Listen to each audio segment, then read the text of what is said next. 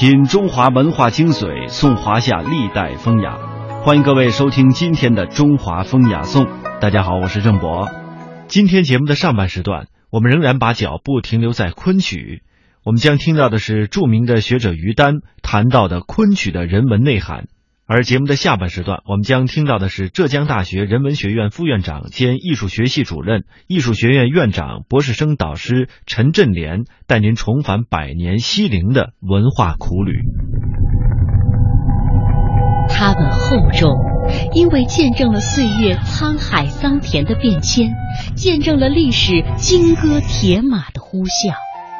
他们珍贵，因为岁月无法复制。历史不会重演。大明宫、大雁塔、颐和园、故宫、庐山，每一处都值得我们一再停留、细细回味与感知。中华风雅颂，人文中华。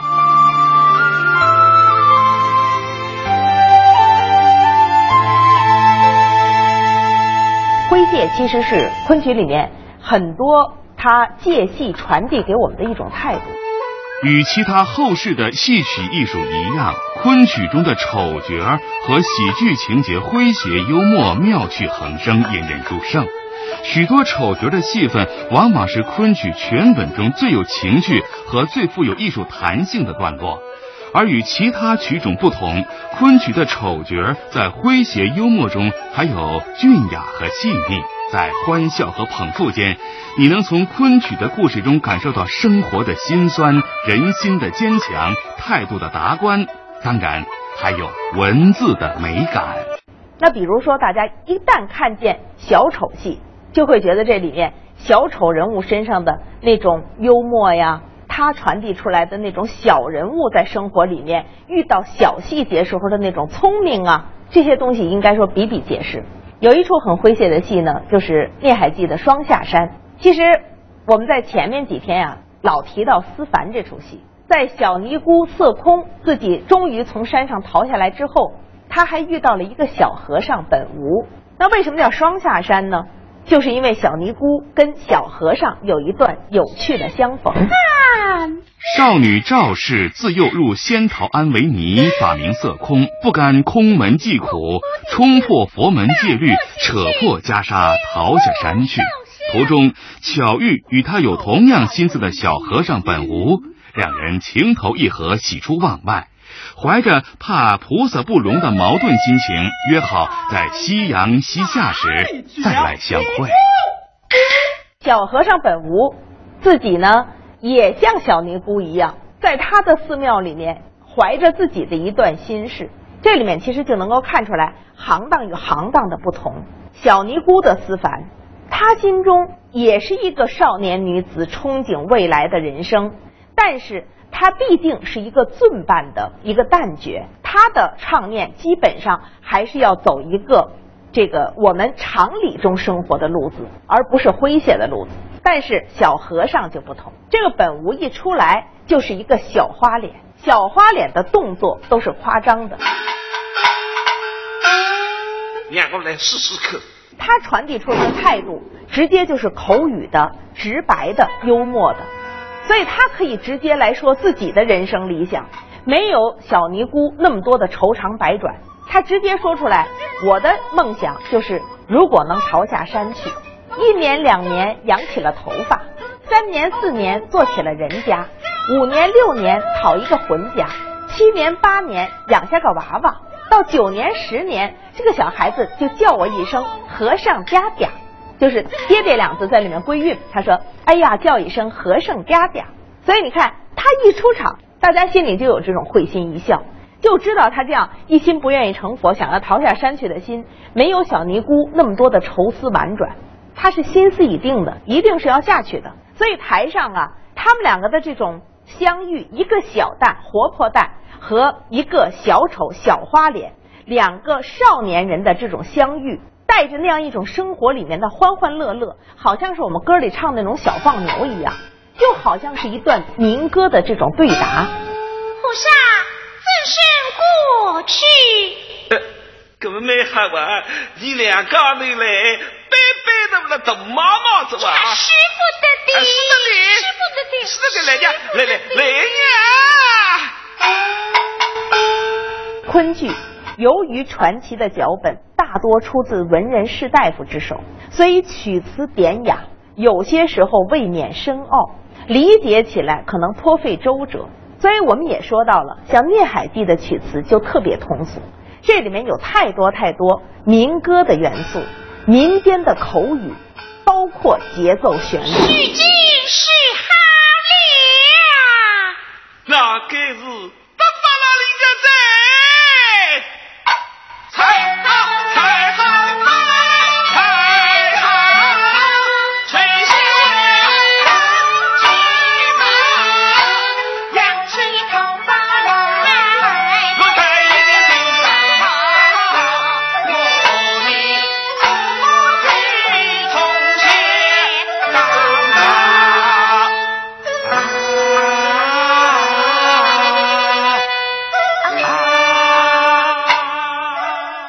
就是舞台上的诙谐，两个人的心理活动，一丑一淡，分别自己都在说，但是他们中间真到一起的时候，这个心理活动就会冲突成一个外在的小情节，一个小噱头。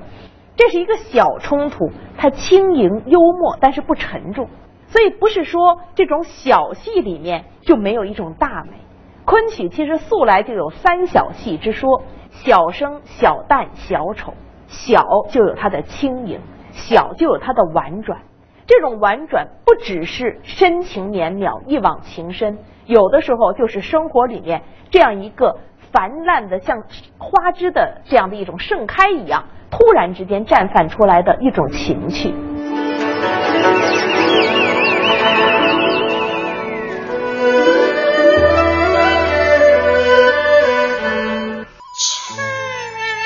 大家看昆曲会发现，几千年的浩荡沧桑，一个人的命运起落，有可能都凝聚于一时一地，展现在一个空空的舞台之上。昆曲之美是一种虚拟之美、写意之美，是人的幻化之美在想象中共同完成的延伸。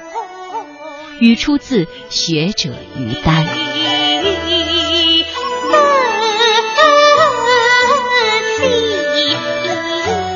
大家可能都听说过《牡丹亭》，因为在最近的这几年中，青春版的《牡丹亭》啊，厅堂版的《牡丹亭》啊，现在演出都很多。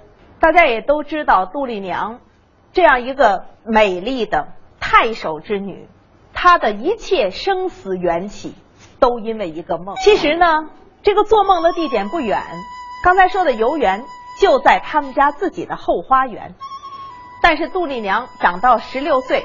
自己没有去过家里的后花园，因为她父亲不让她去，让她在私塾里面跟着一个腐儒陈最良老先生念书。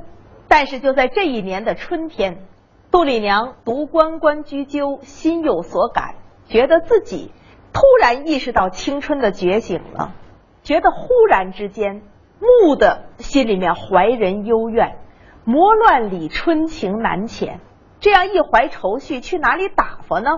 然后他的小丫鬟春香就跟他说：“小姐啊，咱们自己家就有个大园子，去看看吧。”这一去，一发不可收拾。忽然之间，就在几步之遥，自己家的后花园触动了一段心事。他知道了，不到园林，怎知春色如许？杜丽娘在这样一个春天，她说：“鸟情思吹来闲庭院，遥漾春如线。”觉得难懂吗？其实大家在八十年代，很多人都读过朦胧诗。汤显祖写的真正是朦胧诗啊！春天呀，是袅袅的吹来，摇漾的像细细的、若有若无的线一样。只有这样细细的线缭绕于心，才会勾起里那些剪不断、理还乱、那些丝丝入扣的离愁。这个时候的杜丽娘并不知道有一个梦幻在等她。她不知道自己的心会惊断在这个梦里，甚至会把自己的青春、性命全搭进去，而且是那么无怨无悔、心甘情愿，都不知道。这时候小春香就跟他说了：“说小姐，你看你多漂亮啊！你看你头上的簪子，燕晶晶花簪八宝田，看你脆生生出落的群山茜，你这一身多漂亮啊！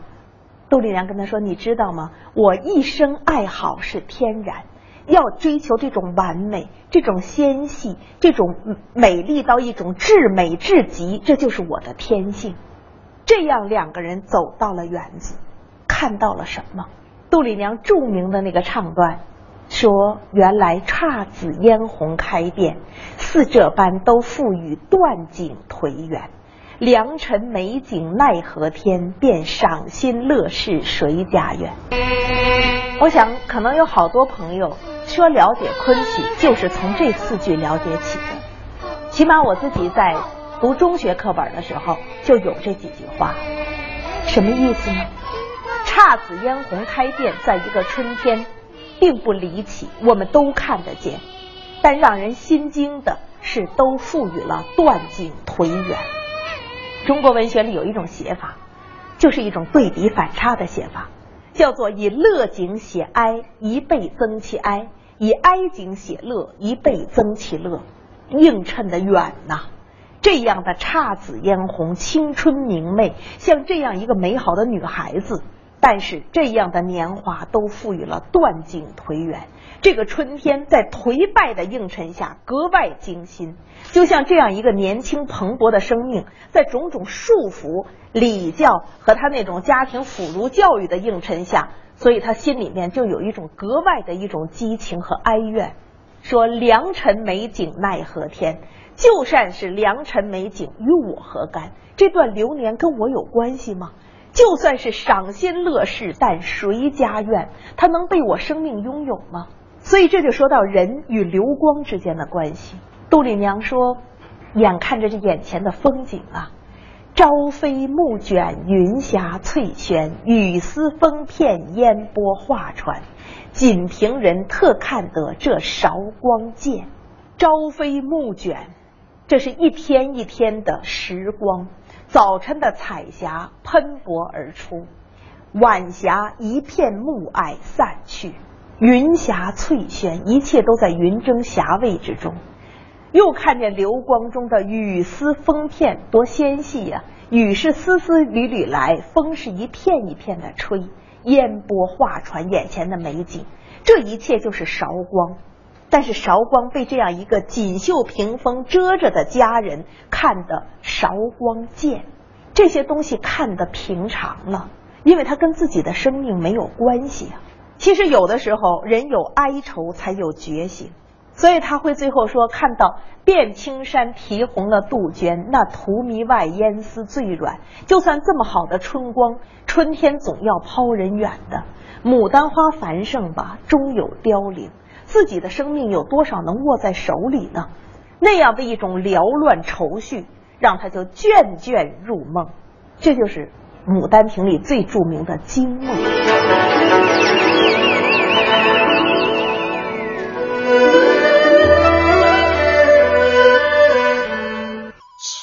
我们为什么要丢掉自己最好的，而去学习他人的文化呢？要首先。把自己伟大的艺术学好，这也是我为什么拼命去做昆曲的原因。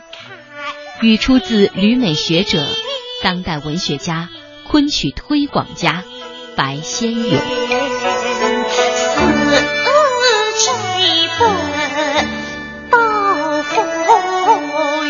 我们说一出戏，就是《玉簪记》里面的琴挑。书生潘必正在进京赶考的途中。逗留在女贞观休息的时候，有这么一个晚上，突然之间听到了琴声。这是谁的琴声呢？一个小道姑陈妙长的琴声。所以这一曲琴挑，就是他们两个人在琴声中，一在高山，一在流水，两个人幽怀谁寄，通过这个琴声互通他们的情思。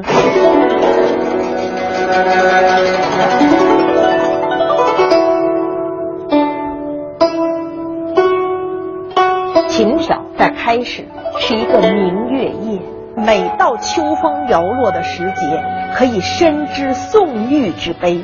想起来，宋玉当年被西风惊破的是什么呢？天然一片落叶，在这样的一个月夜静悄悄的时分掉下来，它可以惊断你的残梦。今天我们还有这么一种细腻婉转吗？所以就不会有潘必正上场的时候心中那样一种惆怅了。所以他被这样的明月照彻心怀的时候，想到要去闲步一回，闲步芳庭数落红。他带着这样一种心情，毫无期待，结果就蓦然相逢了一阵琴声。这时候，小道姑陈妙长自己抱着琴，看到的是粉墙花影自重重，帘卷残荷水变风。他一个人抱琴弹向月明中，香鸟惊泥动，多么安静啊！这样的一种心情啊，也是看到了这样一个残荷时节，秋风乍起，想到明月之中，幽怀谁寄？自己觉得连日俗事扰扰，没有整理兵弦，这个时候想要把一腔心事寄托在琴音上，这样的曲子被潘必正听到，所以他急急的上来，听到了这样的一种声音，蓦然入心，不虚声，不许飞琼。猛地一听，乍听还疑别院风，不知道这是哪里的声音，然后驻足细听，听到说：“哎呀，妙啊！”听凄凄楚楚那声中，谁家月夜琴三弄，细数离情曲未终。一下子就听出来，这个人心中是有幽怨的。听到了凄凄楚楚那声中，这个时候他才发现说：“哎呀，我已经走到这个楼下，原来是陈姑在此。”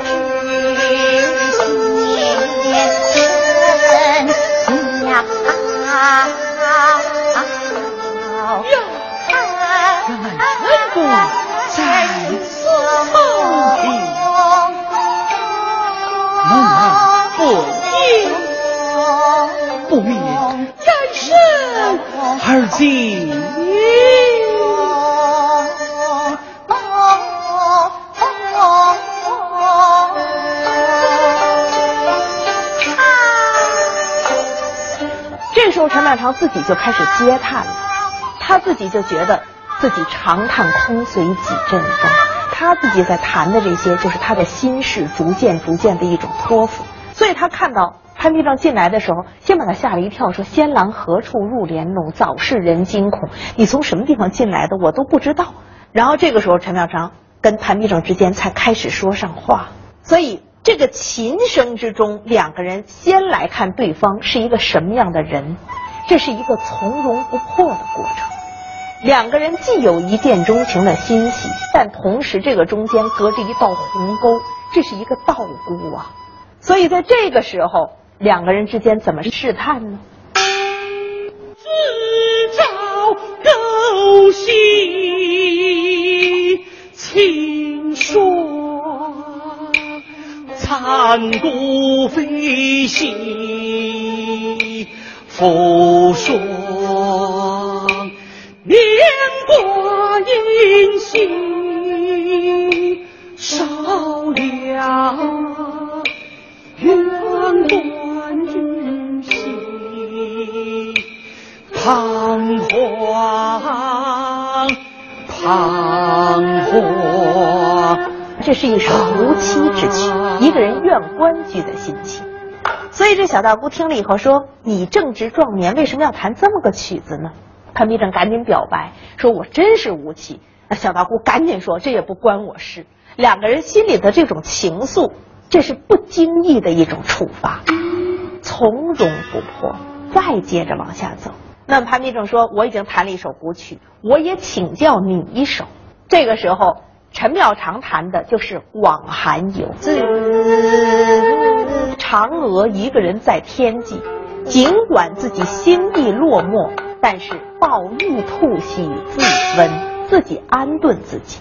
两个人心计未明，似有似无之间，人情道情隔着一道关卡。但是少年男女心意之间相互映照，就在这样浅浅的萌动之中，这就是深情的种子。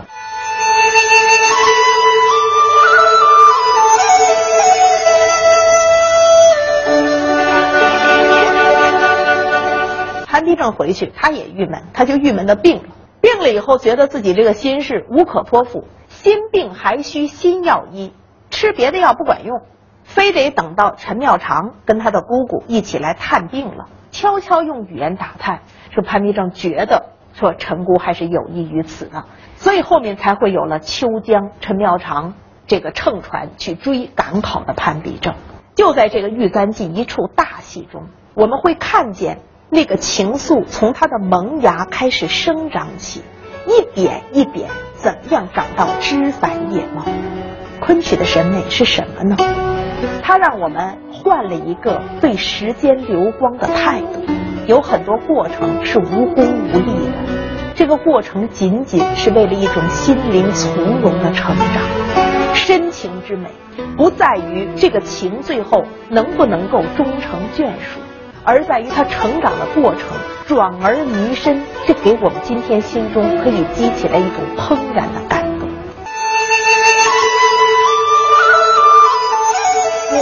中的杜丽娘，因为一梦想起柳梦梅这样一个人，等到梦醒时候，有没有过这个书生今真正来到她的生命中，已经说不清楚了。就在这样的情况下，她能够去园子里寻梦。这不是深情吗？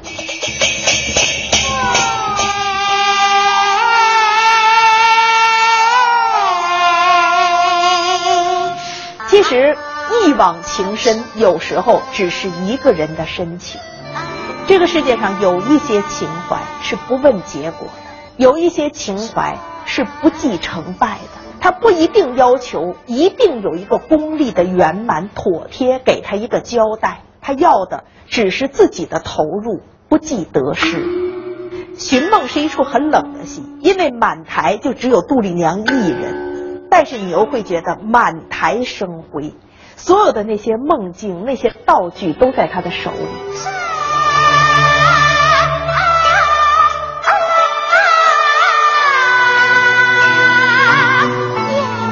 他可以引着你说这一搭。可是牡丹亭边，那一搭可是湖山石畔。随着他的眼神，随着他的手指，你看见了这一边栏杆前芍药芽儿浅，看见那边一丝丝垂杨线，一丢丢渔家钱。这是什么？是在一个从容的时光中，人心对景物的放大。即使你没有一段恋情。即使你没有一个梦境，我们还能用心中的深情去放大那一丝丝垂杨线，一丢丢渔家钱吗？有了这样的心，杜丽娘在那个寻梦中才能够依稀恍惚看见，是谁家少俊来近远，敢以斗这香闺去庆元？